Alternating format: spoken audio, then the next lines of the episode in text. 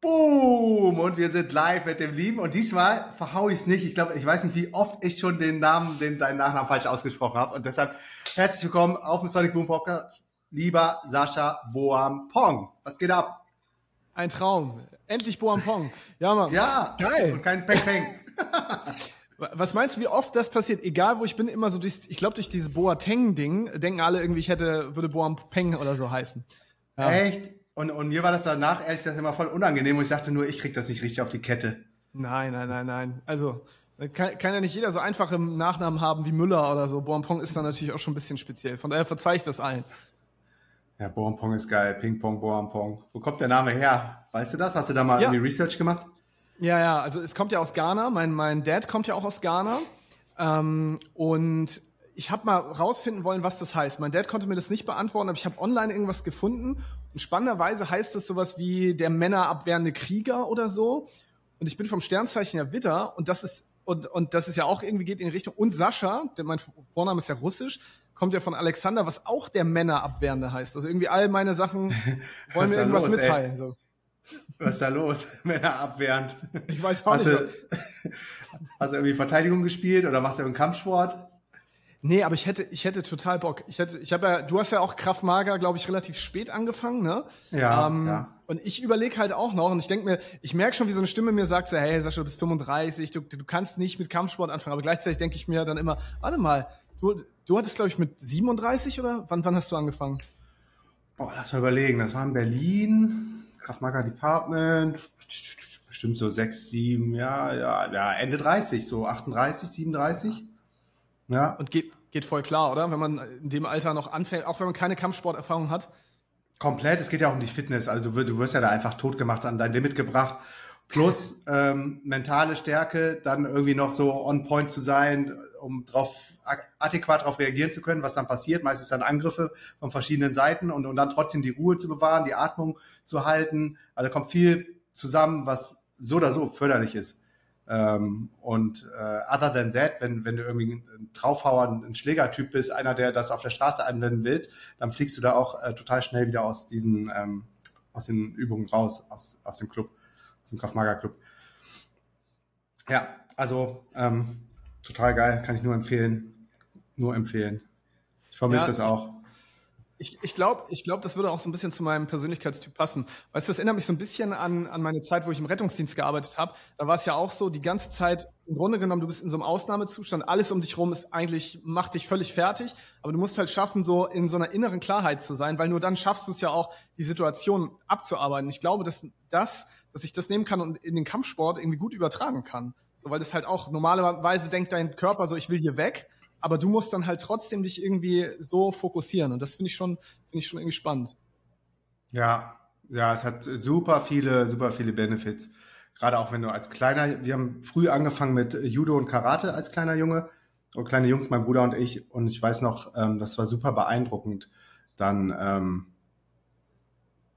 in den Trainingseinheiten zu sein und dann von den Menschen zu lernen, die dann einen schwarzen Gurt haben, einen braunen Gurt, einen Blaugurt und erstmal so als kleiner Junge und Krakela denkst du, boah, geil, jetzt hau ich anderen auf die Fresse und das sind bestimmt ja. die heftigsten, äh, auch die Lehrer sind bestimmt die heftigsten Typen, die allen anderen immer auf die Fresse hauen, 24-7 und dann kommst du da hin und siehst dann gefühlt so einen absoluten Zen-Meister, der total gecentert ist, der total äh, in sich geruht ist und einfach dieses diese Masterpräsenz, diese Meister, dieses, dieses Mastering of Excellence, die haben das total ausgestrahlt. Und auch in Berlin, mein, mein Kraftmager-Lehrer, das war der, der Björn Wiebe, der ist einer der, der höchsten äh, Kraftmager-Levels in, in Deutschland und trainiert regelmäßig in, ähm, in Israel. Das kommt ja vom israelischen äh, Geheimdienst ähm, oder den Special Forces aus Israel. Und der wird auch oft eingeladen zu, zu so GSG 9 und SEK, um, um die mhm. weiter auszubilden in Deutschland. Und ich dachte so, boah, was, was für eine heftige Maschine und äh, hatte so den aller mega Respekt. Und wenn du das nicht weißt, so außerhalb vom, also im Training, wenn der dich anguckt und manchmal muss man so Übungen vormachen, dann holt er einen aus dem Kreis quasi nach vorne und, und macht mit dir die Übung. Da, da hast du direkt Pipi in den Augen. Wenn der dich anguckt und du merkst so, der Modus schlägt gerade um. Aber wenn außerhalb der, der Turnhalle oder dem Dojo dann, wenn du ihn dann triffst auf der Straße oder du siehst ihn, der sieht, das ist der liebste, höflichste, zuvorkommendste, weicheste Mensch, den ich jemals in meinem ganzen Leben getroffen habe. So. Und, und, und das, diese Kombination, die fand ich noch inspirierender als, ja, also gleich inspirierend wie seine Skills, so äh, auf dem Kraft-Mager-Level, als auch diese, diese Balance, dieses in sich geruhte, dieses völlig abgeklärte. Anders geht's, glaube ich, auch nicht auf dem Level. Ja, ist mega spannend, dass du das sagst, weil ich habe einen Bekannten äh, bei mir in meinem kleinen Dörfchen, in dem ich wohne, und der ist, der hat eine Kampfsportschule. Der ist selber auch Kampfsporttrainer. Und wenn du den triffst, es ist genauso, wie du sagst, der ruhigste, zentrierteste Mensch überhaupt. Und als ich dann erfahren habe, dass der Kampfsport betreibt, mhm. und zwar auch, der macht MMA, der macht Kung Fu, der macht Wing Chun, und ich so, what, krass. So, aber der kann halt auch diesen Schalter umlegen, und das finde ich, finde ich mega beeindruckend. Also finde ich, finde ich ziemlich krass, dass man dann so von und diesem Zen-Modus, wie du den genannt hast, so in diesen, in den Fighter-Modus gehen kann. Ja, ja, ja. Komplett. Komplett, komplett. Ja, voll schön, dass wir beide mal einchecken. Und äh, wann haben wir, wann haben wir uns zuletzt live gesehen und wann haben wir uns zuletzt mal gesprochen? Also das gefühlt auch schon wieder alles Ewigkeiten her, obwohl wir doch sehr intens dann irgendwie auch gemeinsam unterwegs waren am Anfang von der ganzen Nomad-Geschichte. Ich, ich wollte gerade sagen, also wenn man überlegt, äh, unsere gemeinsame Geschichte ist ja nun schon auch ein paar Jahre her. Ne? Das heißt, ich glaube, wirklich zuletzt gesehen live. Wann war die letzte Offline-DNX? Da müssen wir uns live gesehen haben. Die war 2019 im Funkhaus. Da wart ihr am Start. Ja. Genau, wir, wir ja. waren, da, waren wir, da waren wir am Start als Gäste auf jeden Fall. Und, ähm, Gäste, ja. Aber ihr wart auch oft auf der Bühne und habt Workshops und so gegeben, ne? Das war einfach nur, weil ihr, glaube ich, ja, ja, so ja, oft bei uns irgendwas gemacht habt. Haben wir mal gesagt, ein Jahr Pause. ja, genau. Ich, ich, ich wollte gerade sagen, es ist ja, es ist aber auch krass, wenn man überlegt, ich habe so nochmal drüber nachgedacht, was, was ihr uns damals auch ermöglicht habt. Ne? Also das überhaupt, das muss man ja auch mal sagen, äh, damit, damit ihr es auch wisst, so dass ich heute wahrscheinlich jetzt auch hier stehe und dass wir überhaupt noch quatschen, ähm, ist ja auch euer Verdienst. Timo hat mich damals zur ersten DNX mitgeschleppt, sage ich mal, weil ich war zu geizig, wollte sie mir nicht leisten, habe so gesagt, oh nee, und ich kein Ticket. Und ich glaube, Timo hat mir das Ticket bezahlt. Äh, Ach, wie, und wie nice. Haben, Echter Kumpel. Ja, ja. Mhm. Richtig krass. Und wir haben dann zusammen auf einer Couch in irgendeiner Airbnb gepennt, glaube ich, in, in Berlin. Und mhm. dann waren wir ja da und ich dachte so, wow, krass. Ich, ich weiß nicht, ich hatte Fieber. Ich war noch, war damals, hatte Fieber. Ah. Dachte so, oh shit, ich weiß gar nicht, ob ich das überstehe. Aber ich war dann so gehypt, ja. Äh, und, und das war ja dann auch das, also es war 2015 oder 2016, ich weiß es nicht mehr. Das war ähm, im, nicht mehr in Babylon, sondern danach, oder in Babylon war das noch? Nee, danach. Also das, da, es wurde noch ein, der Kinofilm auch gezeigt, Digitale Nomaden. Das weiß mhm. ich noch. Aber ihr, ihr hattet, glaube ich, gerade den Podcast gelauncht oder vor, den digitalen Nomaden-Podcast zu launchen, oder? Ihr hattet schon Merch dabei. Ja, ja, genau. Es war, muss ein paar Wochen vorher gewesen sein, dass wir den digitalen Nomaden-Podcast gestartet haben. Ähm, und ich habe das gar nicht mitgekriegt und ich bin raus, ich weiß noch ins Foyer und ihr standet da irgendwie so mit, mit Beuteln oder irgendwas hattet ihr so digitalen Nomaden-Podcast. Ich dachte, hä, wie krass ist das denn? Es gibt einen digitalen Nomaden-Podcast auf Deutsch und das sind die beiden. So, da, da musste ich auch erstmal so kurz, ja. kurz innehalten und das checken und fand das dann super inspirierend, dass ihr am Start bei uns auf der Konferenz seid und selber einen, einen Podcast dazu macht. Ja, das war, das war ja auch total crazy, weil wir ja auch gar keine digitalen Nomaden waren, aber das mega interessant fanden. Was wir ja damals gemerkt haben, was ich damals total strange fand und heute total nachvollziehen kann, ist, dass diese erste Generation digitalen Nomaden, die du ja auch alle kennst, Sebastian, Conny und Co., dass die schon an einem mhm. Punkt waren, wo sie oft gemerkt haben, so, ah, also so diese ersten Sinnkrisen kamen. Und Timo ja. und ich, wir wollten einfach digitale Nomaden werden und haben uns dann gefragt, warum haben die Sinnkrise? Also wir werden, wir werden happy. oder so. ja. Genau. Ja, genau. Alle so jetzt, ja, nee, ich mache jetzt erstmal Saftfasten und das und hier so, was Saftfasten. Ich will hier lernen, wie ich digitaler Nomade werde. Und wir konnten es gar nicht nachvollziehen, dass es da, ne, und dass es da irgendwie Leute gab, die gesagt haben, so, hey, ich, dieser Lifestyle hat auch Nachteile, weil für uns war das so das, das ultimative Ziel, das zu erreichen. Und wir wollten unbedingt checken, wie das funktioniert da haben wir gesagt, okay, dann gründen wir einfach den, den digitalen Nomaden-Podcast, um uns halt die Leute einzuladen, damit mm, die uns erzählen, wie sie es geschafft haben. Ne? Und das war ja genau äh, zu der Zeit dann damals. Und ähm, genau, dann haben wir kurz vor der DNX, glaube ich, den Podcast gelauncht und mit diesen T-Shirts einfach dahin gegangen. T-Shirts. Hm. Ja, genau, es waren T-Shirts und es war, war total crazy, weil ein Teil kannte uns schon.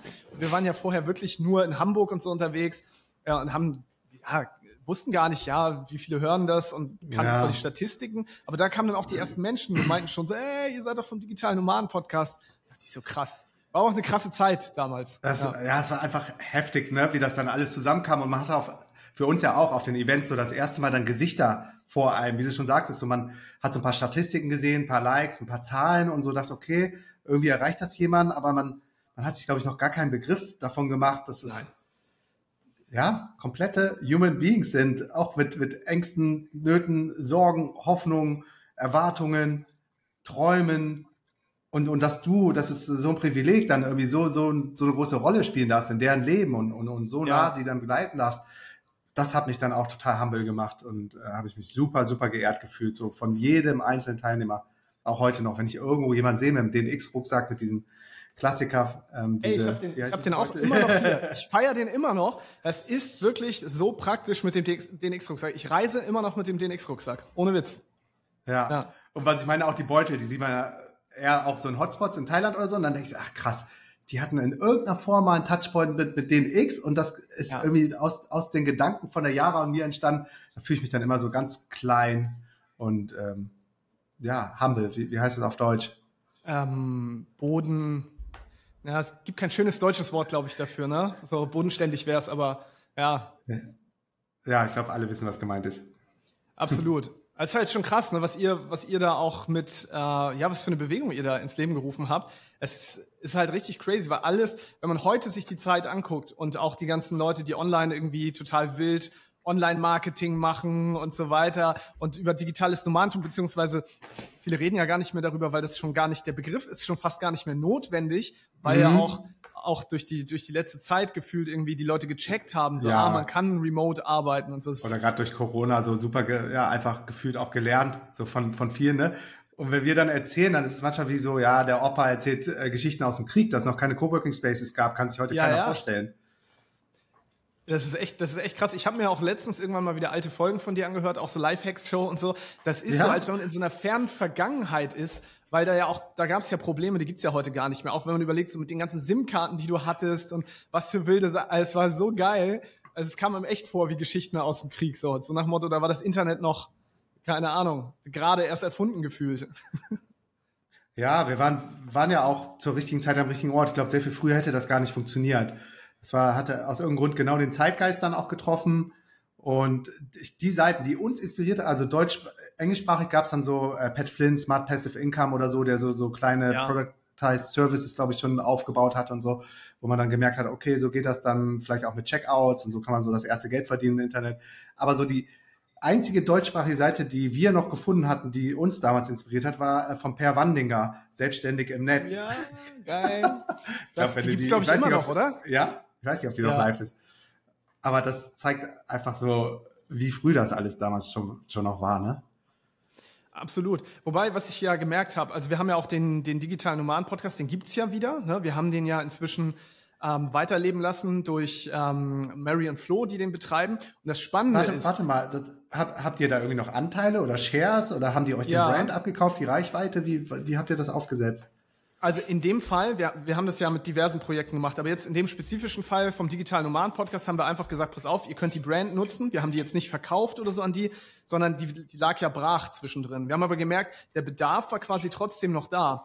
Und Marion Flo, die waren Kunden bei uns in unserem äh, Mentoring-Programm, was wir damals auch hatten, so zum Thema Online-Business. Und wir haben einfach gemerkt, okay, das passt wie Arsch auf einmal. Die leben im Van, die, mhm. die feiern das, die sind genau noch in dieser Stage, wo sie selber gerade erst digitale Nomaden geworden sind. Ja, perfekt. Sind dadurch so nah an der Zielgruppe dann ja. haben wir gesagt, ganz, ganz ehrlich, ähm, wollt ihr den digitalen Nomaden-Podcast übernehmen? Hatte Timo so mir eine, eine, Voice geschickt und meinte so, ey, die beiden sollten den übernehmen. Und ich habe einfach gesagt, ja, let's do it. Ähm, und dann haben sie, genau, haben wir gesagt, ihr kriegt die Brand, ihr könnt ja alles machen. Nur, genau, wir möchten, wir möchten Joint Venture, äh, wir gehen Joint Venture ein. Bei all den Umsätzen kriegen wir einen gewissen Teil einfach ab. Und mhm. wenn es später ein bisschen größer wird, dann äh, gründen wir auch eine Company zusammen und machen das Ganze dann so ein bisschen offizieller. Aber bisher läuft das tatsächlich so, dass wir einfach Shares haben und äh, ja, es macht, macht mega Bock. Wir beraten die, die beiden weiterhin und die führen, führen den digitalen Nomaden-Podcast weiter, was für uns natürlich geil ist, weil der so weiterleben kann. Ne? Ja, ja, das wäre schade, wenn das alles irgendwie dann so veräppt und versiegt. Und nach wie vor gibt es ja Leute, das äh, vergisst man dann vielleicht schnell, wenn man selber dann schon ein bisschen äh, outgegrowt ist oder weiter ist. Ja. Gefühl, also einfach auf, einem anderen, auf einer anderen Stage, nicht besser, höher, sondern einfach anders. Ähm, Gibt es immer noch ganz viele Leute, die jetzt gerade dem Anfang stehen, gerade durch Corona habe ich auch gemerkt, viele so aus klassischen ähm, Industrien. In Floripa, Florianopolis, hier im Süden von Brasilien, habe ich jemanden getroffen, der kommt von so einem Autoteile-Zulieferer, erzkonservativ, irgendwo aus Baden-Württemberg, Stuttgart, die ja. Ecke, äh, und darf jetzt das erstmal remote arbeiten und, und hatte genau die gleichen Fragen, die wir dann vor zehn Jahren 100%. hatten. Ja. Von daher geil, dass ihr das weiter, weiterleben lässt. Was auch spannend ist, jetzt wo du es gerade sagst, ist, man denkt ja, heutzutage hätten alle gecheckt, wie Online-Business und so funktioniert. Weil was, glaube ich, sich verändert hat, ist, die Leute sind professioneller geworden. Die haben jetzt alle so geile Cams und Mikros und alles ist so ein bisschen. Ja, und ne? hier also so Angeln. Ja, ja, genau. Ja, die Qualität hat halt zugenommen vom Content. Und ich glaube, Sichtbarkeit, das kann gerade die junge Generation und so auch noch mal viel besser. Ne? Das heißt, da kannst du vielleicht nicht mehr ganz so quick and dirty wie damals einfach mm. den Content hinrotzen, sondern der Content hat eine krasse Qualität. Was ja. aber deutlich weniger geworden ist, sind diese ganzen Business Skills. Ja, weil hm. alle halt wieder denken, ah, es ginge hier nur primär um Sichtbarkeit und das einzige ah. Geschäftsmodell am Ende ist wieder irgendwelche Affiliate Deals oder oder irgendwelche Produktpromo, aber dieses ganze Thema Business, Ach, ne, wieder Das ist ja dann fast wieder so so zurück auf zurück auf los. Also das waren ja die allerersten ja. so einfach Affiliate Links. Ja, und es ist stimmt, im Grunde genommen wie so eine Zeitreise ja, zurück. Das ist ganz, ganz abgefahren, wenn man da wieder drinsteckt. Du, das sind dieselben Herausforderungen und die Funnels sind auch wieder sehr ähnlich. Das heißt, es geht auch ja. wieder dahin. Auf einmal kannst du wieder Freebie und so weiter, was ja eine Zeit lang verpönt war. Ja, ja. weil man gesagt hat, nur noch High-Price-Coaching. So war ja, ja auch ne, eine Zeit lang. Das ist jetzt ja auch schon wieder eher so, dass man davon Abstand nimmt und sagt, Content-Marketing ist das Ding. Ah, und bau spannend. dir erstmal wieder eine Reichweite. Aber es ist so, so krass zu sehen, dass es da eigentlich so, so Cycles gibt. Ja, ja, das, das ist lustig, weil ich kenne das aus der Kryptowelt, wo man sagt, so Time is a flat circle. Äh, es gibt immer wieder diese Beer Markets, dann kommen die Bull Markets äh, Schuhe nach, ja. dann kommt der Greed, dann kommt Retail wieder rein, dann die große Depression. Alle, alle äh, verlassen Krypto und sind gefühlt jetzt auf einmal dann AI-Experten geworden und dann kommt irgendwann wieder die, die Phase, wo, sie dann wieder. Äh, ist ja ganz interessant, echt von außen zu beobachten und spannend, dass du sagst, aber es ist nachvollziehbar das war so spannend, weil ich hatte heute ähm, zufällig so einen so ein Voice-Austausch mit dem Car Sundance, dem Chris Cartoll ja. von Sundance, den kennst du auch, ne? Und da ging es dann irgendwie um Zielgruppen oder um das Alter und äh, der hatte gerade die Peace Week gemacht und meinte, ja, bei uns ist irgendwie so vom bis, die haben ja auch noch Kinder dabei, Jugendliche, ältere Omas, Opas so und dann dachte, habe ich so kurz mal überlegt, so unsere Zielgruppe, weil er meinte, das wären ja alles so junge, so Anfang 20 dann dachte ich so, na, als wir angefangen haben, da war das auch schon so Mitte 20, Ende, viele waren im Job mhm. und wollten raus, einige hatten sogar schon die ersten Rücklagen und so. Also es waren nicht so diese, diese ganz jungen 16, 17, 18-Jährigen, weil ich auch, also dachte ich jetzt, dass die eher dann dieses Bling Bling und Hype und den Influencern folgen und diese Rolex-Uhren und die Autos oder äh, vielleicht bei den Baulix landen oder wo auch immer, ähm, wen, das dann anzieht. Aber das, das war ja nicht so unser, unser Weg, womit wir dann nach, nach draußen gegangen sind. Und von daher ist es spannend, dass du sagst, diese, diese Jüngeren oder die, die jetzt starten im Online-Marketing, aber meistens auch Jüngere, die sind wahrscheinlich dann eher auf diesen Hype aus und haben dann die Reichweite, aber wahrscheinlich noch nicht so diesen, diese qualitative Followerschaft, dass diese Reichweite dann vielleicht eher am Anfang nur durch Affiliate-Links monetarisiert werden kann, um sich danach dann vielleicht Gedanken zu machen, so wie, wie kann ich denn irgendwie noch engere Beziehungen aufbauen und, und Content-Marketing machen. Ja, Genau. Könnte also das, das, könnte das, das sein man, so irgendwie? Ja, ja, das, das kann man, ist wirklich spannend, weil halt das Ding ist, du, du siehst ja auch diese ganzen Influencer heute mit den Riesenreichweiten, du denkst, okay, jetzt muss ich Dubai. zu TikTok gehen. Und was das, wozu das ja auch führt, ist die, die, gerade die Jungen haben echt Schwierigkeiten, natürlich auch sich so auf längerfristige Sachen zu committen, weil sie es gewohnt sind, alles geht so schnell und so. Ja. Business, so nachhaltig Business aufzubauen, ist deutlich schwerer geworden, weil du denkst, okay, das muss doch auch am nächsten Tag was bringen. Ja, weil so ein TikTok nimmst du auf, am nächsten Tag fünf Millionen Views, aber so ist es mit Business halt nicht. Und das ist echt schwierig für viele zu verstehen, dass Business nicht gleich bedeutet, ich mache geile, geilen Content, geile Reels, sondern dass du da halt auch vielleicht mal andere Aufgaben hast und ein bisschen tiefer gehen musst, auch in so strategische Sachen. Aber das ist das, was mir auf jeden Fall aufgefallen ist. Ja, das fand ich zum Beispiel auch äh, erstaunlich. Kennst du Younes? Das ist so ein deutscher TikToker. Der macht so ganz, nee. ganz lustige ganz lustige Videos, viel mit Farbe und äh, Videografie und Foto. Der hat Millionen von Followern. Der war letztens auf dem OMR-Podcast, Online Marketing Rockstars, ja. den höre ich ganz gerne. Und der hatte dann auch so ein bisschen darüber gesprochen, wie, wie er das monetarisiert, wenn überhaupt monetarisieren kann. Und da fiel mir dann aber auch auf, wie, ja, wie unkreativ das Ganze war und, und, und, nicht zu Ende gedacht irgendwie so. Der, der freut sich dann mehr über diese, diese Millionen von Likes und Followern, aber hat irgendwie noch gar keine Strategie. Also er wollte davon leben, also der lebt, glaube ich, auch schon ganz gut davon.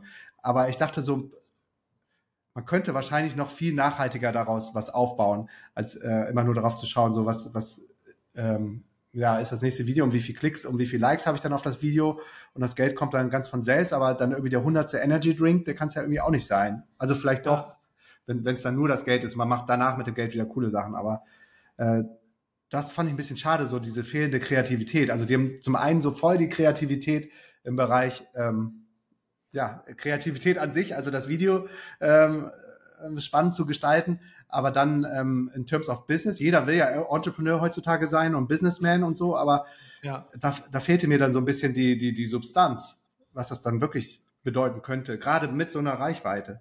Und das ja, hatte mich auch gewundert, weil die haben ja auch Manager und die haben Agenturen und Kreativagenturen, die die Leute beraten und ähm, da kann dann irgendwie auch raus, dass, dass da noch nicht irgendwie was, was richtig Fundamentales aufgebaut wurde. Mit dem Hype und, und den Erfolg, den er hat, denke ich so, damit könnte man wenn man das geschickt macht, aber vielleicht bin ich da auch auf dem Holzweg, eine ganze Generation schon irgendwie mit versorgen.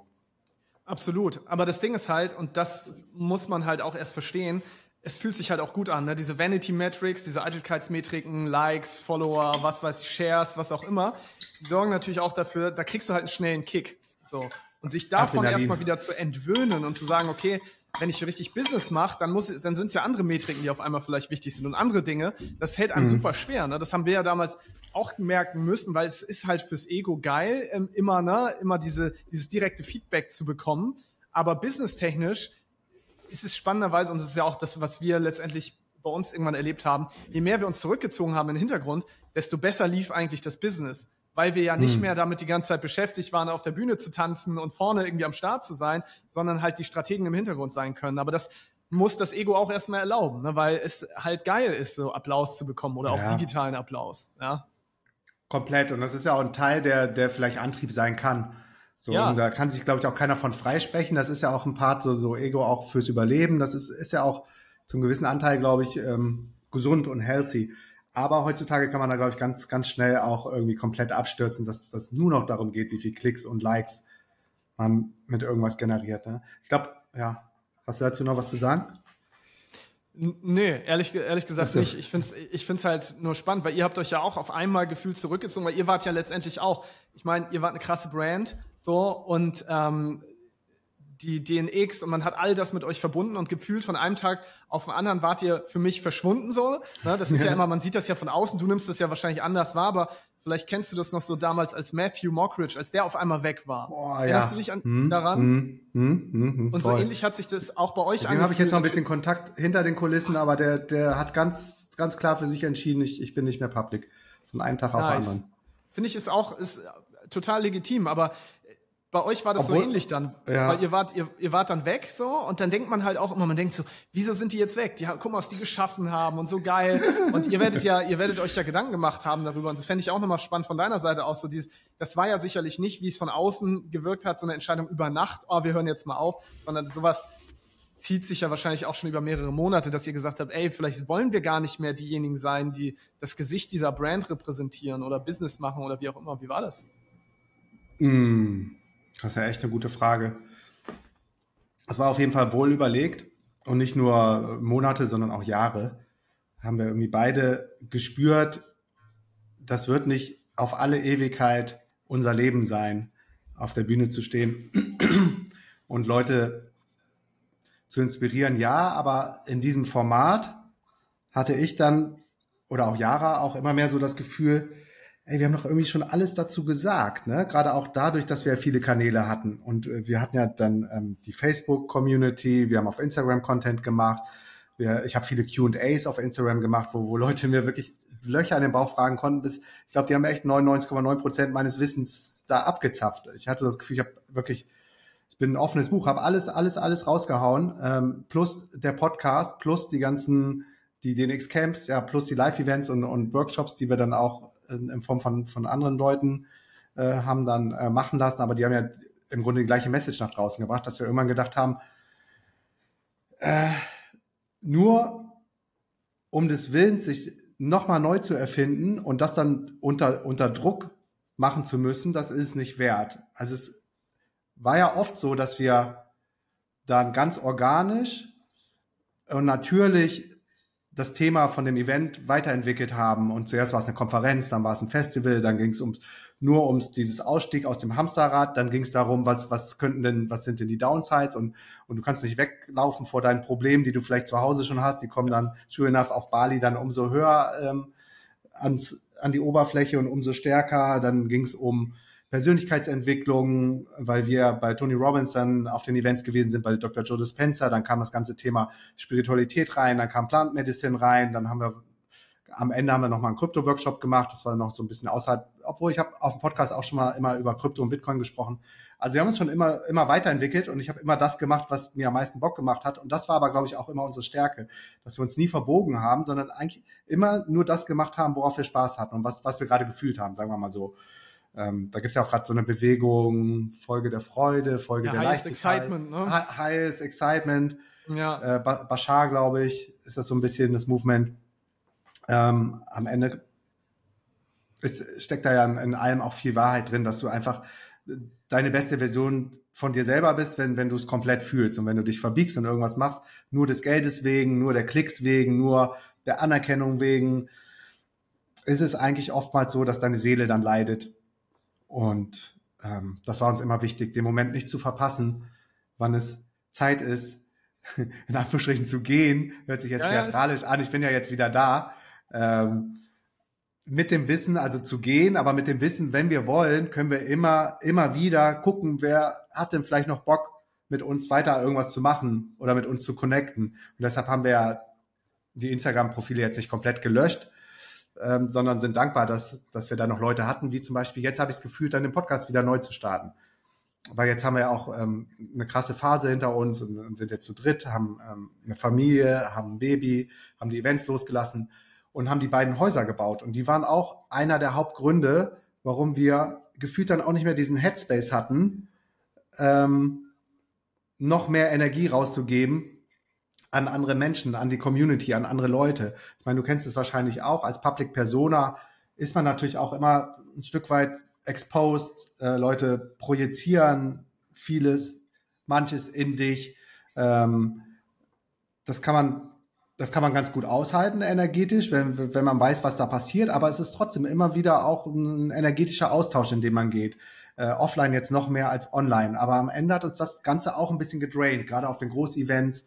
Ähm, die Veranstaltungen wurden immer größer, es wurde aber auch im Hintergrund immer komplizierter mit dem, mit dem, äh, mit den Hallen, also den äh, Veranstaltungsorten, mit der Veranstaltungstechnik, mit ja, der Sascha ist der, der beste Eventmanager ever. Der hat uns ja echt super den Rücken freigehalten mit dem Stuff und so. Das, das war nie so kompliziert. Aber das, dieses ganze, ganze Vertragswerk, ähm, ja, gerade mit, mit dem Funkhaus war dann echt ein bisschen tricky. Und wir haben dann so ein paar Zeichen gesehen, dass wir gedacht haben, vielleicht ist gar nicht mal so schlecht, das jetzt zum Anlass zu nehmen. Dann kam natürlich noch Corona, wo wir das Live-Event nicht mehr machen konnten. Ähm, für uns hatten wir aber schon beschlossen, das wird das letzte Event. Wir wollten das den Leuten aber jetzt nicht so, nicht so sagen. Ähm, aber dann kam halt eins und eins zusammen und es hat sich einfach richtig und gut angefühlt, in dem Moment dann von der Bühne zu gehen, wann es am schönsten war. Und so können wir sagen, wir haben das größte Event ever, war einfach unser letztes Event, wo du auch warst, 2019. Und ja. wir sind jetzt nicht so geendet als One-Hit-Wonder, der, also der, ich sage immer gern, der Schlagersänger Rex Gildo, der Hossa Mexicana, sein ganzes Leben lang singen musste und am Ende so deprimiert war, dass er sich dann, glaube ich, aus dem Fenster gestürzt hat und Alkoholiker geworden ist. Oder vielleicht vorher schon war. Aber das ist dann irgendwie traurig, so ein, so ein Ende, vielleicht so ein Podcast immer weiterzumachen und sich nicht neu zu erfinden und, und so langsam flassen ein die, die guten Geister, die Hörer und dann vielleicht die guten Geister. Also das, das wollten wir nicht erleben. Und deshalb hat sich das eigentlich genau gut und richtig angefühlt, dann so ein bisschen von der Bildfläche zu verschwinden, was ja nicht gehießen hat, dass wir nichts mehr machen. Wie gesagt, wir haben die beiden Häuser gebaut und es war, es war so, so anstrengend, kann ich dir sagen. Es war komplettes Neuland für uns und es war einfach eine, eine Überforderung ähm, für uns beide. Wir haben uns da sehr viel, sehr, sehr viel äh, gleichzeitig aufgeheizt, sage ich mal. Ne? Beide Grundstücke, eins in, Brasilien und eins auf Kopangan, die waren beide einfach nur plain land Und auf Kopangan hatten wir noch nicht mal Wasseranschluss, noch nicht mal Stromanschluss. Das mussten wir alles ausfigern und es war einfach, es ist es ist krass, so eine Journey, so ein komplettes Haus vom Scratch zu bauen. Und da sind so viele Sachen zusammengekommen, dass sich das einfach gut und richtig angefühlt hat, in dem Moment dann auch loszulassen. Ja, ja, kann ich, kann ich nachvollziehen, ehrlich gesagt. Ich meine, am Ende ist ja so, wir, bei, bei Timo und mir war es ja auch so. Also wir haben ja auch irgendwann gesagt, wir, wir verlassen so ein bisschen die, die Bühne und ähm, ja, gehen in den Hintergrund. Ähm, bei, bei mir persönlich war es ja, weil ich ja auch Vater geworden bin letztes Jahr und äh, Glückwunsch. Ein Jahr, ja danke, ein Jahr vorher schon ähm, gesagt habe, ich will nicht als selbstständiger Dad werden. So, es kam für mich nicht in Frage. Ich habe gesagt, weil ich habe diesen Hustle auch sehr geliebt und mochte das alles, aber ich wusste, wenn ich wenn ich Daddy werde so, dann kann es so nicht weitergehen. Und dann habe ich zu Timo damals gesagt, als ab dem Moment, wo ich wusste, okay, äh, du Timo, in ein paar Monaten, ich werde Vater, wir müssen jetzt alles so bauen, im Grunde genommen, dass ich mich auch zurückziehen könnte. Und dann haben wir wirklich auch innerhalb von wie ja. war das eigentlich? War das eine, eine Conscious lange von langer Hand geplant, mit, dass ihr ein Baby haben wollt, oder habt ihr einfach mal drauf ankommen lassen und dann, dann kam es und dann hast du aufgrund dessen dann andere Entscheidungen getroffen oder wusstest du so, okay, das ist jetzt mal ein weiterer Weg und wenn es klappt, am liebsten Family und dann mit Timo gleichzeitig das Business ein bisschen anders aufsetzen? Genau, also es war tatsächlich so, dass wir gesagt haben, wir wären ready äh, für Kinder und haben dann irgendwann gesagt, okay, dann äh, wir, wir wir lassen irgendwie die Verhütung weg und so weiter und dann kam es doch relativ, relativ wow. organisch ja, so. Das ja, dann sollte, dann, dann, hat er gewartet nur. Oder sie ist ja, eine Tochter, ne? Genau, genau. Also es ist total, total crazy. Um, ähm, und ich fühlte mich dann auch ready. So, also ich weiß noch, uh, ich war einen Monat vorher auf einem Retreat und, und da kam auch für mich so äh, diese Erkenntnis hoch, ey, du bist ready, Vater zu werden. Weil, guck mal, du kennst es ja selber auch, man hat dann irgendwann die finanziellen Ressourcen, die zeitlichen Ressourcen. Da habe ich gesagt, okay, es gibt auch keine Ausrede mehr gefühlt, weil ich habe ich habe so ein privilegiertes Leben, so jetzt habe ich die Energy, um, um auch einem Kind irgendwie all das mitgeben zu können. So, ja. Dann, dann kam es halt, ja. Voll schön. Ja. Ich würde gerne nochmal zurück auf den Punkt, wo du meintest, so, ihr habt irgendwann für euch auch gemerkt und entschieden, dass ihr nicht mehr so erste Reihe sein wollt ähm, ja. und im Mittelpunkt stehen wollt, sondern das vielleicht sogar smarter sein kann und nachhaltiger sein kann, andere Businessmodelle zu stricken, wo, wo du nicht so das, das ähm, Public Face bist. Und ich glaube, ich fand so euer erstes Masterpiece dazu war dann das Freiheitspaket. Vielleicht kannst du dazu nochmal was sagen. Freiheitspaket, ey. Das, da, wo du eben gerade Car Sundance erwähnt hast, ne? Da, da möchte ich eigentlich den Bogen nochmal zurückschlagen, weil der hat damals, dem, dem habe ich die Idee gepitcht auf der DNX in Lissabon. Ich weiß gar nicht, wann war das? 2018? 2017? Ich kann mich noch erinnern, in, in dem Workshop-Spaces äh, da, ne?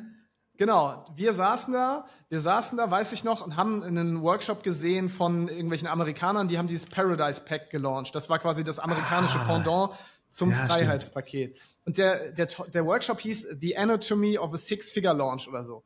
Und mhm. ich saß dann da so und hab ich glaube, wir haben gequatscht und wir waren gar nicht so richtig anwesend. Aber Jan Döring, den, den du auch kennst, der hat mir mhm. dann nachher gesagt, ey Sascha, das wäre doch was für euch. Und ich so, äh, was denn? Ich habe gar nicht richtig zugehört. Und dann hat er mir das nochmal erzählt.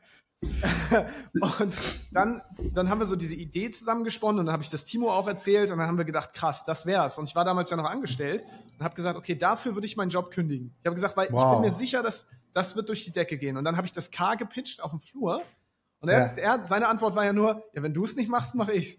Ach, wie geil. Das, das, das ist cool. Das ist, das ist ein echter Mentor. Weil das habe ich auch mal zu dem Gordon Schönwälder gesagt, zu seiner Podcast-Konferenz. Der hatte mir das gepitcht ja. und hat gesagt so, äh, ich habe da die Idee so und so. Und dann habe ich gesagt, ey, das ist so eine krasse Idee. Wenn du das nicht machst, dann machen wir das. Und, und dann hat er dann am nächsten Tag direkt die Domains registriert und losgelegt. Genau, weil das halt, wenn du natürlich auch zu jemandem aufschaust und so, K damals, so war halt auch einer, wo ich dachte, krass, okay, der Mann ist uns halt auch meilenweit voraus businesstechnisch. Wenn der sowas sagt, dann muss da was dran sein. Und das war ja wirklich dann auch das erste Projekt und es war ja auch unser erster sechsstelliger Launch dann wirklich und da konnte ich meinen Job kündigen. Und wow. Das war, das war halt krass, ne? Und dann haben wir es ja immer weiter gelauncht, jedes Jahr wieder und es gibt's ja bis heute auch noch. Es hat kein Jahr ausgesetzt. Nur mit Geil. dem Unterschied, dass wir es irgendwann ähm, abgegeben haben an Jan. Jan ist dann Geschäftsführer geworden, weil Jan hat sich eh als Experte positioniert zum Thema Launchen, weil Jan kennt sich da super aus. Und dann haben wir auf einer Vacation gesagt, ey Jan, könntest du dir eigentlich vorstellen, das Projekt zu übernehmen? Und dann mhm. hat er mhm. gesagt, ja, warum eigentlich nicht? Und dann haben wir, ich weiß noch, wir haben Pommes gegessen und dabei eigentlich das Ganze, dabei das Ganze besiegelt. Und seitdem hat Jan das ja auch jetzt übernommen. Und äh, das auch jedes Mal sogar jetzt, also dieses Mal sogar noch erfolgreicher gelauncht, auch als wir es gemacht haben mit Team und so weiter. Und das war mit das Beste, was, was wir machen konnten, ne? weil so konnte das weiterleben, es ist ein geiles Produkt, aber wir waren halt auch nicht mehr operativ diejenigen, wir hatten keine Lust mehr äh, und haben gesagt, okay, dann wir brauchen jemanden, der, der sich in dem Projekt auch verwirklichen kann. Und das war mit Jan. Ihr habt dann eine Company gegründet und er ist der Geschäftsführer geworden und ihr habt noch Anteile an der Company. Genau, das genau so haben wir es letztendlich gemacht und das haben wir inzwischen auch mehrfach gemacht. Guck mal, ich habe, ich glaube jetzt insgesamt haben wir sechs Companies gegründet, alles GmbHs, alle remote und wir ähm, haben dann immer Geschäftsführer auch installiert, weil wir gesagt haben, wir wollen natürlich auch, wenn Leute das führen, dass die nicht einfach sagen, ja, fühlt sich nicht mehr gut an, ich höre auf, sondern dass die auch voll invested sind. Und das Anteile sind sie natürlich, haben. wenn sie Anteile bekommen und Geschäftsführer sind. Und dadurch mhm. haben wir gemerkt, okay, krass, das Commitment ist ein ganz anderes. Und äh, das ist ja letztendlich eigentlich unser, unser komplettes Geschäftsmodell inzwischen, dass wir ähm, Companies gegründet haben mit anderen und entweder machen wir noch Consulting oder wir machen gar nichts mehr, je nach Firma.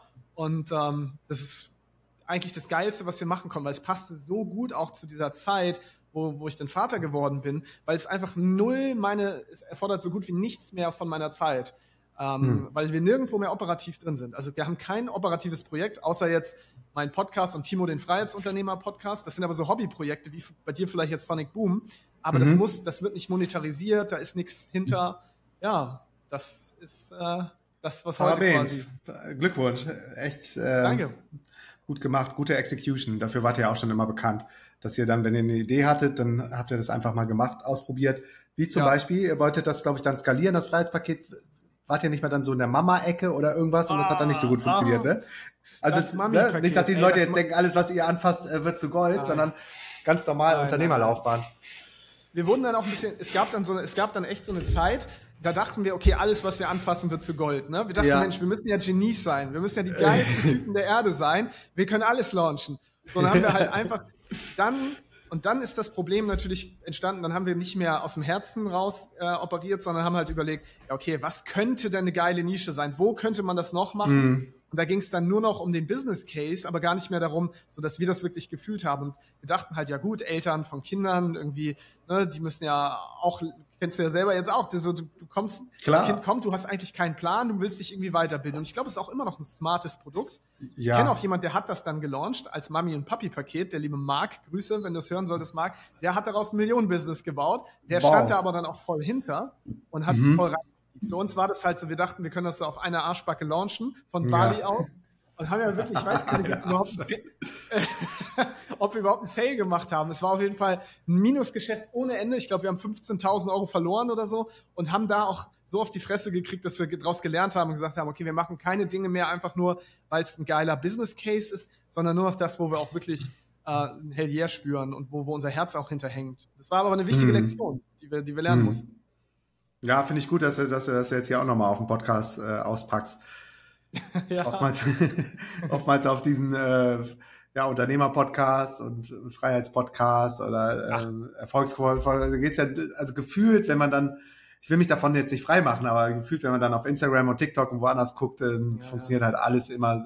Man selber kommt sich da manchmal ein bisschen doof und bescheuert vor, so dass es bei einem selber nicht so läuft wie bei den anderen.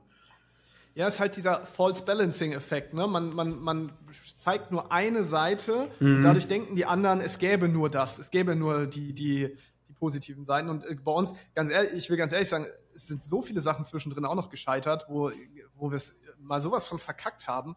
Plus dann diese Arroganz, die halt aufgekommen ist, weil wir wirklich ja auch irgendwann dachten, wir können übers Wasser gehen, weil wir auch durch diese Brand, auch durch euch, die Bühne, die ihr uns gegeben habt und so, wir hatten ja auch nach, auf, von einem Tag auf den anderen richtig krass äh, ähm, Publikum und so weiter. selbst auf Bar, egal wo ich war, auf irgendwelchen Coworking Spaces, selbst auf Bali um 23 Uhr, wenn ich irgendwo einkaufen war, haben mich Leute angequatscht und ähm, ich konnte damit aber gar nicht mehr umgehen irgendwann. Das war halt echt mm. eine, eine, große Schwierigkeit. Ich habe gemerkt, ich will das Spannend. gar nicht. Und ähm, ich verstelle mich irgendwie, ich, hab, ich setze so eine Art Maske auf. Ich weiß nicht, ob du das kennst, so weil, weil man denkt, man, man müsste diese Rolle jetzt erfüllen. Ja, ah, der Sascha vom digitalen Nomaden. Riesen, Riesenthema bei uns gewesen, ja? lange. Mhm. Das ist bei euch auch ein Riesenthema. Ja, weil, ja, weil also, sehen also bei halt uns, das, ja, das Thema Boundaries so und äh, alles, was damit kommt. Also die, die sehen dich Und dann am Anfang dachte ich, müsste, ich müsste jetzt hier der, der gute Launebär sein und denen das ja. Äh, Podcast-Intro vorspielen. Also ja, ja, das ist die Lifehack-Show. Und dann haben die sich natürlich alle gefreut. Und dann bist du eigentlich, was für ein Trottel bist du eigentlich? Nur um den Leuten jetzt zu gefallen, weil du denkst, die haben irgendeine Erwartung in dich, ja. bist du jetzt, du bist am Ende, war ich dann das, was ich dachte, was die von mir erwarten würden. So. Total. Ja. Aber erzähl du, erzähl du mal, wie es bei euch war. Also bei uns ging es bis fast bis in Traumat, also traumatische Erinnerungen haben, wenn wir irgendwo den X-Beutel gesehen haben, dass wir dann eher nicht in die Richtung gegangen sind, als was ja voll schade ist, weil unsere Leute sind ja so lieb und so nett. Das war ja nur was in uns selber.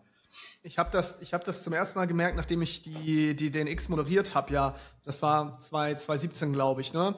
Ich musste mhm. danach eine Woche, bin ich, habe ich mit keinem Menschen mehr gesprochen, bin nur noch durch den Wald gelaufen, weil es war einfach too much. So, ich habe, mein System hat es nicht, nicht gecheckt, ja. weil überall es gibt da so eine Story, die erzähle ich eigentlich immer gerne dann. Ich war, ich war auf Klo und äh, bei der DNX und dann so am Pissoir.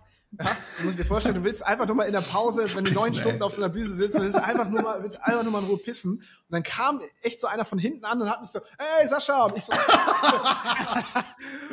da habe ich so gemerkt, Alter, krass, krass. Ich, ich weiß nicht, ob ich das will. Also ich dachte immer, ich dachte immer, ich will das. Ich fand die Vorstellung geiler, ein Promi zu sein, mm, als ja. ein Promi wirklich zu sein in dieser Mi und, und es ist ja nur in dieser Mikrobubble. Es ist ja nicht so, dass ich auf Mikro. den Straßen erkannt wurde, aber mm. es gab in dieser Bubble keinen mehr, der mich nicht erkannt hat. Und das war mir zu too much einfach so. Das habe ich irgendwann nicht mehr, nicht mehr genießen können. Ja, das ist ja auch so spannend, so spannend, was da, was da dann für, für Dynamiken entstehen, ne? Am Anfang hat ja, es, am Ende ist wahrscheinlich alles immer so, man ist nicht gut genug oder irgendein, irgendein verletztes inneres Kind, ne? Ja. Und, und dieses so, dann habe ich jemanden gesehen, der uns, und irgendwann ging das so weit, dann hatte ich auch so Paranoia, dass, wenn ich in Thailand jemanden hab Deutsch sprechen gehört, dachte ich, okay, der könnte vielleicht auch auf der DNX gewesen ja. sein. So gerade in den, in den Hotspots. Und dann dachte ich immer, ich habe so eine Bringschuld. Ich muss, weil die jetzt einmal ein Ticket geholt haben für 100 Euro oder 150, muss ich quasi jetzt mein, mein Leben lang lieb und nett sein, was, was ich ja gerne auch immer zu jemandem bin, aber ich war dann irgendwie nicht mehr ich selber und konnte zum Beispiel auch keine Grenzen mehr setzen. Du kennst es vielleicht auch, es ist ja auch super geil, wenn die Leute dich erkennen, die sind aufgeregt ähm, und, und manchmal wollen die dir was pitchen, die wollen dir was schenken, die ähm, haben sagen so, ich habe mein ganzes Leben auf diesen Moment gewartet und, und du hast dann bist dann voll unter Druck, den du dir aber selber machst, dass du die Erwartungen von denen dann nicht erfüllst und es ist total total toxisch irgendwie alles. Aber nur für dich selber. Für die anderen ist wahrscheinlich immer noch eine coole Erfahrung. Aber das war, das war krass, damit, damit zu lernen, dann umzugehen. Oder du gehst in, auf Kupangan an den Zen Beach und willst, willst vielleicht einfach nur mal auf dem Baumstamm sitzen, in die Sonne gucken, meditieren, Sungazing machen und dann kommt einer und setzt sich direkt daneben und fängt dann an zu quatschen. So, hey, du bist doch der Meurer, du bist doch der Sonic. Ich liebe deinen Podcast und so. Und dann denk ich, oh, what the fuck, Alter, ich brauche nur mal drei Minuten Ruhe, bitte ich, ich kann mir sogar vorstellen, dass es bei mir einer der Mitgründe war, warum ich wirklich mich auch dagegen entschieden habe, so viel auf Reisen zu sein, weil ich gemerkt habe, dass ich hier in meinem kleinen Dorf, wo ich dann ja auch mit meiner Partnerin so hingezogen bin, hier kennt mich keine Sau. Die wissen auch nicht mhm. so richtig, was ich mache. Weißt du, hier bin ich einfach nur der, der Typ von nebenan, der anscheinend irgendwie, keine Ahnung, genug Zeit hat, mit dem Hund den ganzen Tag Gassi zu gehen. Aber ich habe das so genossen, wenn Leute keine Ahnung hatten, wer ich bin. Ganz spannend. Mm. Vorher war es ja genau andersrum, so nach dem Motto, ich fand's geil, wenn jemand mal gesagt hat, ey, bist du nicht der Sascha? Und dann kam dieser Punkt, wo ich dachte, wie geil ist das, wenn jemand keine Ahnung hat, was ich mache. Und ja. was du gesagt hast, es gibt aber auch noch die andere Seite, weil sind die Erwartungen, aber wenn ich dann mal Grenzen gesetzt habe, und das habe ich auch mal gemacht, weil ich kann gerade nicht oder sorry, mhm. dann habe ich auch gemerkt, dass einem Arroganz vorgeworfen wird. Also nach dem Motto, ja, jetzt habe ich den Sascha getroffen, das war voll der arrogante Typ, der hat nicht mal irgendwie mich, die sich fünf Minuten Krass, mit mir ne? unterhalten. Ja, ja, ja, ja. ja die, die Jara hatte mal so eine, so eine krasse Story. Du, du weißt ja, die, die kann das ja noch schlechter Grenzen setzen bei mir. Ja. Und bei der sind wirklich alle ins Feld getrampelt. Und ich konnte dann sagen, oder habe die AirPods reingetan im Gym oder so, wurde ich immer oft erkannt. Und da habe ich gesagt, okay, viel Spaß auf Pangan, wir sehen uns. Bumm, hau rein. Und habe mich weggedreht und so. Und das war auch gut genug ja. für die. Und äh, die Yara, die konnte sowas nicht. Und die hat dann voll gelitten, weil die aus diesen Situationen nicht rausgekommen ist. Irgendwo am Obststand, auf Kopangan oder wo auch immer ähm, wir dann unterwegs waren, wurden wir selbst in Brasilien dann hier ähm, erkannt. Und dann war einmal so ein krasses Ding, wir sind ja Kitesurfer und da kann man so Downwinder machen. Die sind super anstrengend, weil du dann zwei, drei, vier Stunden auf dem Wasser bist und dann wirst du vom Auto eingesammelt, du musst dann nicht Upwind fahren, also das Fahren auf dem Wasser ist äh, angenehmer, aber dafür fährst du dann länger, einfach nur die Küste runter und hängst dann kalt in den Wind. Ähm, und wirst dann, hast dann immer so Stationen. Das war auch so ein ganzer Tagestrip und hatten dann eine Station, sind da völlig ausgehungert und ausgemergelt da angekommen und wollten nur Wasser trinken, ein paar Früchte essen.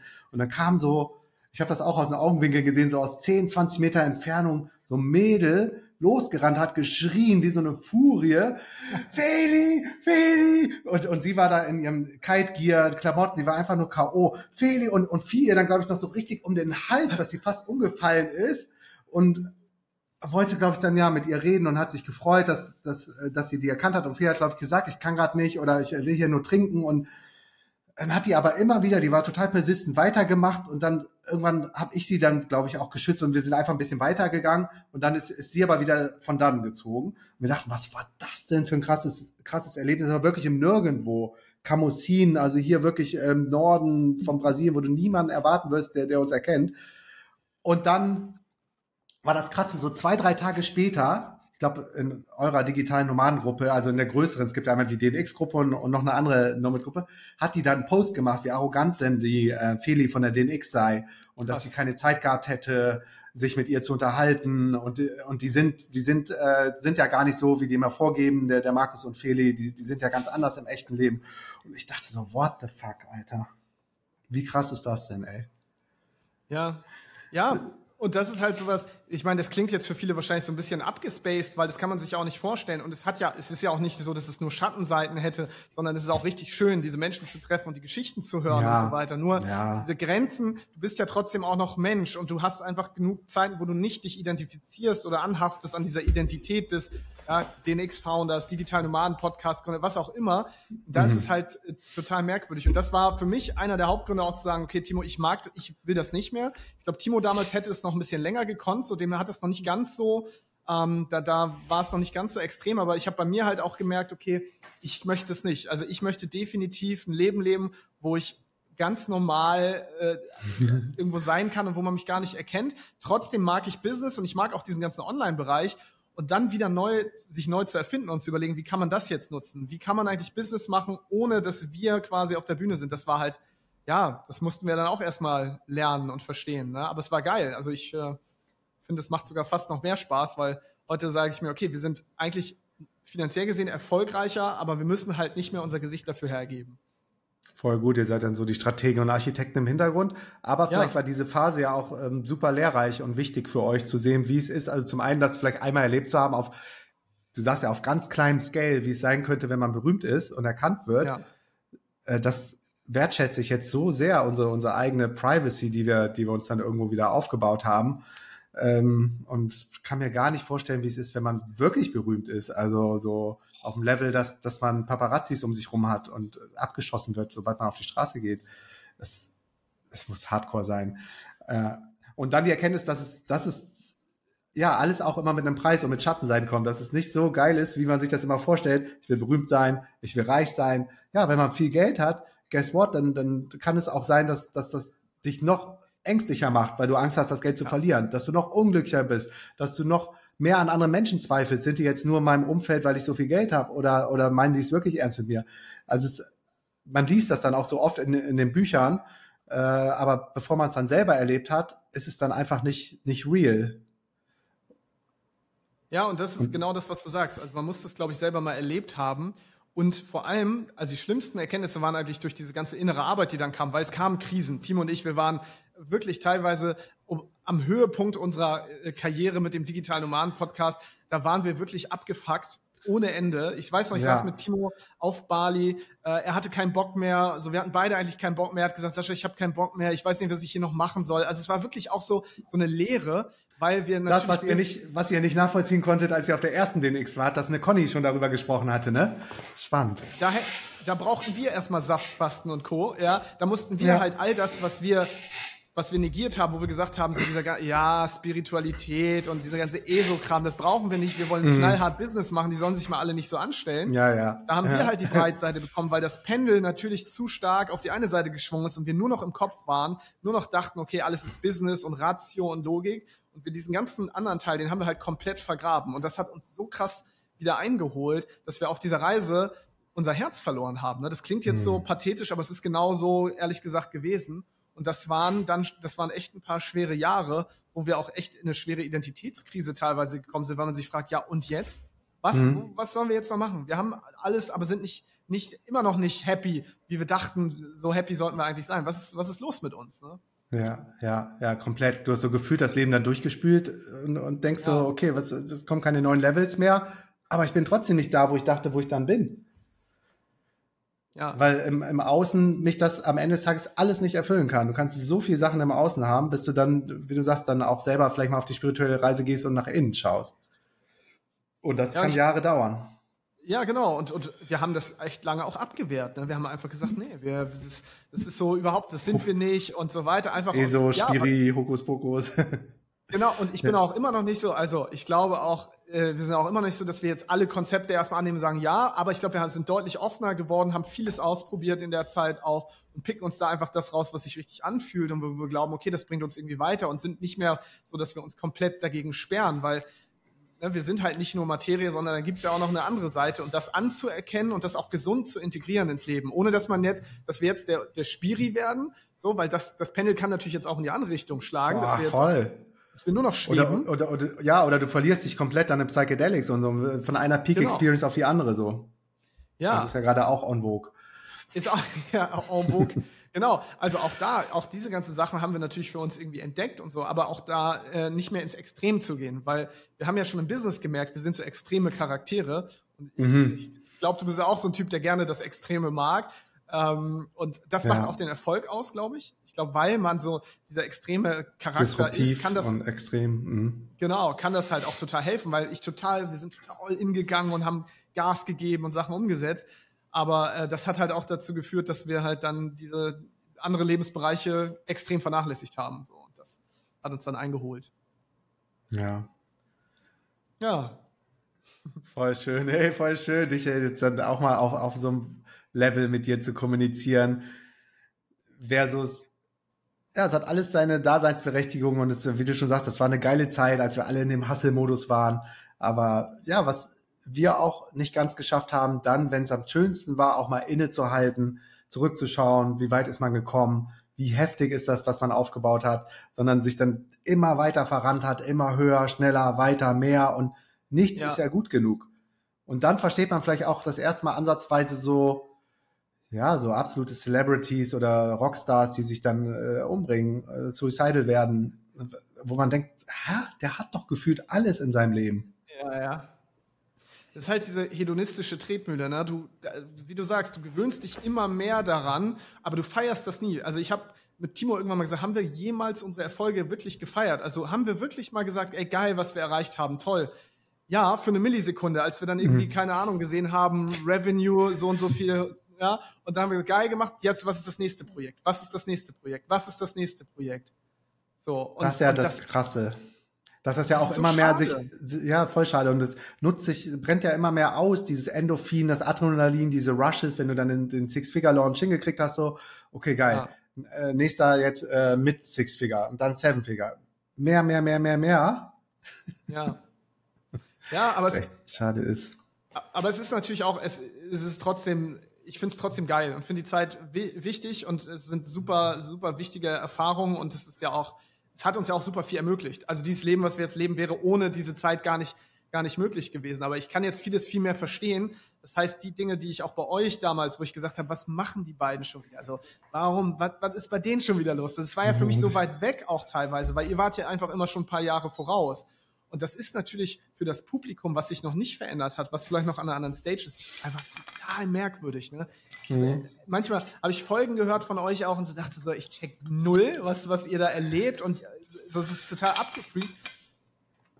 Und ich glaube, man, man, man darf auch diese, diese Entwicklung erstmal machen. Und ich glaube, gerade am Anfang, da, da ist es auch so, da, da musst du einfach.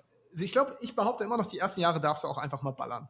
so, ja, voll. Das, ja. Voll, voll. Hustle-Modus on und Scheuklappen auf, Tunnel. Ja. Weil sonst wären wir nicht da, wie du schon sagtest. Das hat uns ja auch vieles ermöglicht.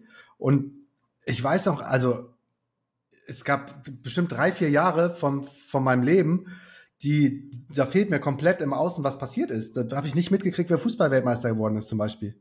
Ja. So sehr waren wir im Tunnel.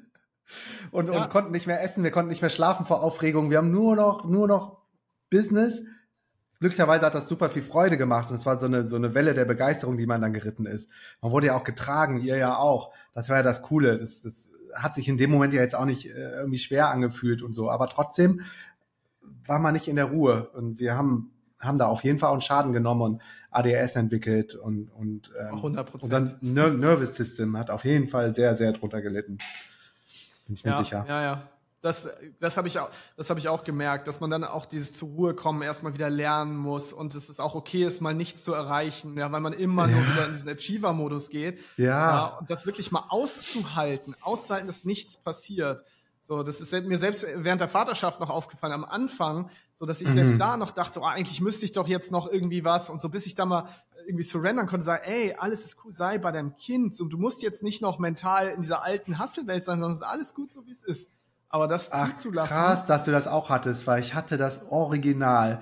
Und gerade am Anfang, wenn du sagst, ne, es ja. ist ja halt alles neu, es ist total für die Mama sowieso, aber die, die Väter haben das, glaube ich, auch so. Und dann ja. saß ich da nächtelang auf diesem Yoga-Ball und der am Anfang mit der Kolik und hat geweint, geweint, geweint. Du wusstest nicht, was, was abgeht und wie man ihm helfen kann. Und ich habe so rausgeguckt, dachte so, ist das jetzt mein Leben so? Was ist. Wofür habe ich hier so abgesigned, ne? und, und, und dann hatte ich aber auch so, so echt so, ja, wie so Reflexe, so aus dem Nichts, so, nee, du bist der Unternehmer, du musst jetzt das nächste Unternehmen auf, du musst jetzt Spirit Baby die Marke groß machen. Das liegt doch alles vor euch. Ihr habt doch das Wissen, ihr habt das Know-how, ihr habt den Proof, ihr habt jetzt ein Kind. So, das ist doch schon wieder, das ist schon wieder Universal Alignment und man hat sich dann selber irgendwie wieder unter Druck gesetzt, so, um wieder Anerkennung zu haben, wahrscheinlich ganz tief in einem drin und nicht mehr nur in Anführungsstrichen der Vater zu sein oder, oder Angst hat, in Vergessenheit zu geraten oder whatever. Wenn ich dann wieder voll losgelaufen, dann dachte ich, aber zum Glück nach drei, vier Tagen oder dachte ich, dann saß ich oben alleine, wollte so eine, so eine Content-Webseite aufbauen mit ChatGBT, ganz viel zum Thema ähm, Baby, Schwangerschaftswoche ja. 1, 2, 3 und das rankt ja alles super gut bei Google. Dann saß ich da aber stundenlang, dann dachte ich, bist du eigentlich bescheuert? Unten ist dein Sohn, der ist gerade geboren und du sitzt hier oben freiwillig in deinem Office, du müsstest das gerade gar nicht. Und habe dann wieder komplett losgelassen. Jetzt Landingpage ist nur ein Logo drauf und wenn wir dann das irgendwann mal fühlen und Zeit und Muße haben und Jahre auch mit am Start ist, dann gehen wir das Ding nochmal an. Aber alles andere macht keinen Sinn. Aber das war auch spannend, mich selber da nochmal so zu beobachten, diese, ja, die, diese Reflexe, diese man, diese, ich weiß nicht, ob es eine Flucht war oder so, so ein Weg von oder hinzu von dem Ego. Auf jeden Fall, ich meine, bei Frauen ist for real diese Hormon-Imbalance und Postpartum ja. und Männer haben das genauso, bin ich mir sicher. Absolut, es ist halt so eine Identitätskrise, ne, die man auf einmal hat, weil man halt vorher so in dieser Macher-Attitüde war und man konnte immer, man hatte so eine Selbstwirksamkeit, man konnte halt zeigen, ja. okay, ich mache mein Business und dann sehe ich die Erfolge. Und beim Kind ist halt so, du musst halt erstmal ja nur präsent sein. Viel mehr musst du ja gar nicht. Und Business bedeutet ja eigentlich immer der Status quo, den akzeptiere ich nicht. Ich muss was in der Zukunft haben. Es gibt was zu erreichen, es gibt was zu erreichen. Aber beim Kind mhm. gibt es erstmal nichts zu erreichen. Da ist einfach nur so, sei da, fertig. Und das das kennt man aber ja nicht, wenn man vorher so businessmäßig so krass unterwegs war, weil man da immer sagt, nein, ist nicht gut, ich muss was erreichen, ich muss das jetzt machen, ich muss das ja. machen. Und das war boah, heavy, die ersten, krass, also für mich sogar die ersten ne? Monate. Die ersten, ja. also ich habe echt ein paar, ich habe lange, länger gebraucht, glaube ich, als, als mir lieb war, da, da reinzufinden in diese Identität. Was völlig legitim und fair enough ist, ne? Ich glaube, das ist einfach auch so disruptive, es ist so, so neu, das ja. komplett, das stellt alles auf den Kopf. Ähm, ja, und dann anzuerkennen und, und okay damit zu sein, wie du schon sagst, dass mal nichts passiert, dass du der Spaceholder bist und dass, dass du vielleicht mal ein, zwei Tage keine Zero-Inbox schaffst. Fair enough. Oder deine To-Do-Liste, dass, dass die mal auf äh, Overdue stehen, ein, ein paar Daten. Ja. Vorher unvorstellbar, ne? Man muss auch erstmal damit klarkommen, mit dieser gefühlt, gerade wie auch in dem Thema so Freiheitskämpfer, Individualismus, ähm, wir haben uns ja da echt richtig krass freigekämpft. So, und auf einmal bist du da für jemanden und, und in Need und musst Space holen. Und hast dann nicht mehr die Zeit, vernünftig zu essen, hast nicht die Zeit zu trinken, deine Pisse wird auf einmal wieder gelb, hast nicht mehr die Zeit, ins Fitnessstudio zu gehen, du äh, hast nicht mehr die Zeit, dir, dir die Eier zu kraulen und dann in Ruhe einfach mal den Laptop aufzumachen und weil du irgendeine Idee hast, irgendwas zu googeln oder mit ChatGBT, das geht alles einfach nicht mehr was ja in dem Moment auch okay ist, aber das, das muss man auch dann ah, einmal schlucken so und dann in Frieden, immer mehr in Frieden damit zu kommen, bis du dann die Transition hoffentlich geschafft hast, so wie bei mir jetzt, dass, dass man sich darauf freut, mit dem Sohn in die Arena zu gehen, jetzt hier so eine Spielarena und dann passiert einfach ja. mal zwei Stunden nichts und der interagiert ja auch noch nicht so viel mit dir. Aber das ist auch völlig in Ordnung. Und du bist einfach da, das ist wichtig für ihn, dass du den Space holst. Mehr nicht, mehr muss man gar nicht sein.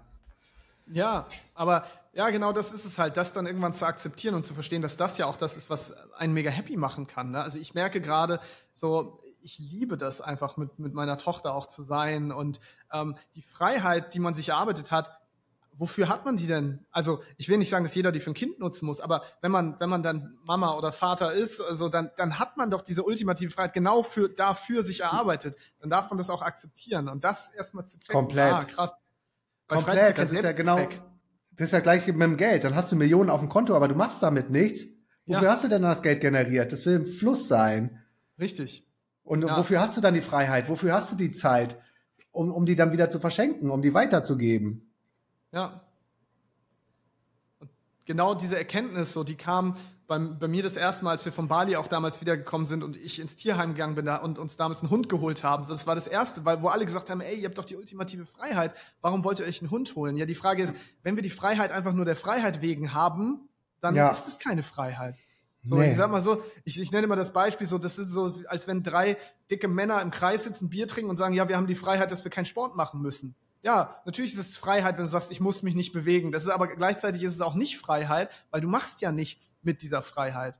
So, das heißt, ja. die Freiheit per se ungenutzt führt ja auch so ein bisschen zu so einer, ich sag mal, ich, zu so einer Verwahrlosung will ich es gar nicht nennen, aber so fühlte ich mich manchmal schon. So nach Motto jetzt, ich könnte alles machen, also mache ich gar nichts.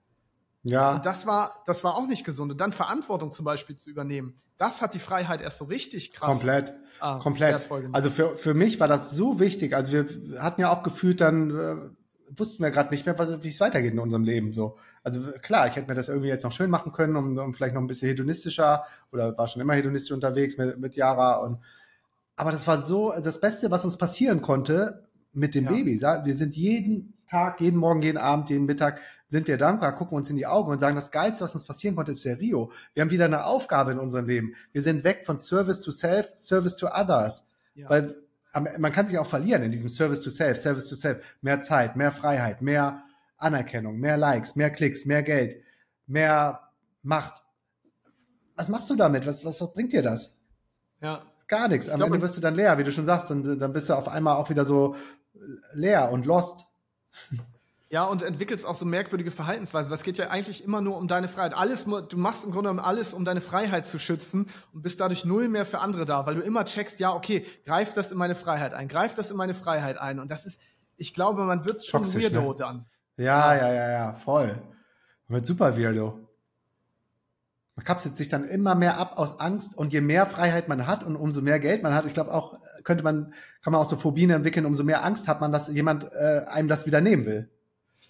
Absolut. Also ich finde, man sieht es in dieser Nomad-Szene auch ganz gut, wie viele Leute auch Angst vor Commitment haben. Ne? Das ist halt so ein Ding. So, weil du es nicht mehr, du musst dich nicht mehr committen, nicht auf den Wohnort, nicht auf den Job, nicht auf ein Geschäftsmodell, nicht auf dies. Und dann, das heißt, wenn du das immer hast und das deine Baseline ist, so dich, diese Null Commitment, dieser Null Commitment Lifestyle, dann macht mhm. jedes Commitment Angst. Dann willst du auf einmal, nee, Partner, Partnerin will ich nicht, Kind will ich nicht, Wohnort will ich nicht, aber das trotzdem spüren die viele ja auch trotzdem, irgendwas fehlt mir, irgendwas ja. fehlt. Und das ist oft das Commitment. Du musst irgendwas haben, wo du auch sagst, nein, ich entscheide mich jetzt mal bewusst für etwas. Und ja, und mit, das, mit Commitment kommt ja auch Stabilität. Ja. Was vielen ja heutzutage auch fehlt. Diese Wankelmütigkeit, die, die, die so super fracker sind, also fragil, die weich, die keine Entscheidung mehr treffen können oder wollen oder es nicht mehr können. Ja. Erstmal wollen sie es nicht und dann können sie es nicht, selbst wenn sie es müssen. Ist so, 100 Prozent. Aber das, ja, darf man, glaube ich, auch erstmal alles äh, verstehen, lernen. Das ist ja auch ein, ist ein Prozess. Ist ein Weg. Damit ist, ja auch ist ein Weg, ist ein Prozess. Ja. Ja. Aber ja, wir können, wir können echt dankbar sein. Also ich, ich weiß nicht, ob es den jungen Leuten heutzutage, das klingt immer so, wenn wir jetzt wie sie Opas da sprechen, ob die äh, die haben es schon schwerer, denke ich manchmal, mit, mit TikTok und noch mehr Schnelllebigkeit. Und bei uns kam das ja gerade erst auf. Das Internet wurde erfunden, die ganzen Sachen sind im, irgendwo am Desktop passiert, in Facebook-Gruppen. Ähm, Instagram habe ich gerade noch verstanden, aber danach, TikTok verstehe ich nicht mehr wirklich. So, und es wird ja immer schneller, schneller. Es, es wird immer schneller, aber gleichzeitig, ich denke mir halt, wenn man, also wenn man ein bisschen out of the box denkt, ist es sogar noch einfacher geworden, weil wenn keiner mehr in der Lage ist, sich lange zu konzentrieren, wenn keiner mehr in der Lage ist, sich zu committen, dann sind das auf einmal Eigenschaften, die die USP sind. Also stell dir vor, ein junger Mensch, der sich lange konzentrieren kann, der es erträgt, in der Natur zu sein, der nicht den ganzen Tag abhängig von Devices ist, der kann ja auf einmal wieder Dinge erschaffen. Ja, du kannst jetzt auf einmal, ich meine, Waldspaziergang heißt auf einmal Waldbaden, ja, und kannst ein Businessgefühl draus machen, weil das so abstrus ist für junge Menschen, einfach mal in den Wald zu gehen. So, das ist eigentlich total abgefahren. Also es bietet ja auch wieder Chancen, wenn du es schaffst zu verstehen, okay, der Status quo ist, alle sind Algorithmen abhängige, dopaminabhängige Leute mit einer Aufmerksamkeitsspanne von drei Millisekunden. Okay, das ist irgendwie nicht gesund, das macht uns nicht happy. Was macht uns denn happy? Lass uns da mal schauen. Und dann kehrt man wieder zurück zu diesen alten Tugenden und hat da auch Möglichkeiten. Ne? Also das, ähm, ja, Stimmt. das muss man halt aber sehen. Du musst es halt einmal verstehen, was mhm, für eine mhm, Matrix mhm. jetzt, in was für einer Matrix du jetzt bist dann quasi aktuell, um da, raus, um da rauszukommen. Ja, und am Ende, am Ende ist wahrscheinlich alles immer genau richtig, wie es ist. Und alles ist ein Weg und alles ist ein Prozess. Und ich, wer bin ich, zu mutmaßen oder zu judgen oder überhaupt jetzt um die 19-20-Jährigen ja. zu sprechen, wenn, wenn ich selber mit 19, 20 absolut unconscious in der Welt unterwegs war. Das ist einfach ein Prozess, glaube ich, den jeder für sich selber dann. Ich wollte gerade sagen, bei uns war halt Saufen, Saufen, ja, so, und Saufi, das war, Saufi. ja. Und ist, ist die Frage, ob, was ist jetzt schlimmer, ja, den ganzen Tag vorm Smartphone hängen oder sich äh, am Wochenende die Birne wegschießen, immer wieder. So, das war auch nicht geil, so, ne? Und auch nee. das hat aber ja zu einer Erkenntnis geführt. So, also die Generation wird jetzt ja auch nicht ewig so bleiben. Auch die werden True. ja merken, okay, das kann vielleicht, vielleicht gibt es da noch mehr als einfach nur äh, den Algorithmen von irgendwelchen großen Konzernen zu gehorchen und sich davon manipulieren zu lassen. Komplett, komplett. Bin ich voll bei dir, mein Lieber. Geil. Jetzt haben wir auch schon Geil. lange gequatscht hier, ne? Ja, das, das war ein cooler Check-in. Danke, dass du die Zeit dafür gefunden hast. Ja, danke dir. danke an alle, die danke dabei dir. waren. Voll schön. Dann auch mal so wirklich, ja, wann war es? 2017? Und jetzt haben wir 23? Sechs Jahre nur. Das äh, ist gefühlt irgendwie 20 Jahre, wahrscheinlich, weil so viel passiert ist. Wie, wie wir uns dann das erste Mal gesehen und kennengelernt haben und dann jetzt nochmal einzuchecken, so beide als Väter. Wer, wer hätte, also, wäre das damals einer gesagt, so, Sascha ist Papa, Sonic ist Papa, Yara ist Mama. Hätte ich, äh? nee, nee, nee, hätte ich gesagt, nee, nee. auf keinen Fall. Also hätte gesagt, Falscher ja, Film, vielleicht so. irgendwann mal, aber auch, ne, also nee, erstmal mhm. Freiheit, wieder Freiheit. Ja, ja, ja. Das war das Allerwichtigste. erst aber erst. Timo und ich haben irgendwann mal so eine Folge gemacht, glaube ich, die hieß damals schon Freiheit braucht Grenzen. Da haben wir das das erste Mal, glaube ich, gecheckt. Und ich glaube, das ist vielleicht, ja, vielleicht braucht Freiheit wirklich manchmal Grenzen. Ja. In diesem Sinne, danke. Bis zum nächsten Mal. Und ich verlinke all deine Links in den Show Notes. Peace and out. Ciao, ciao.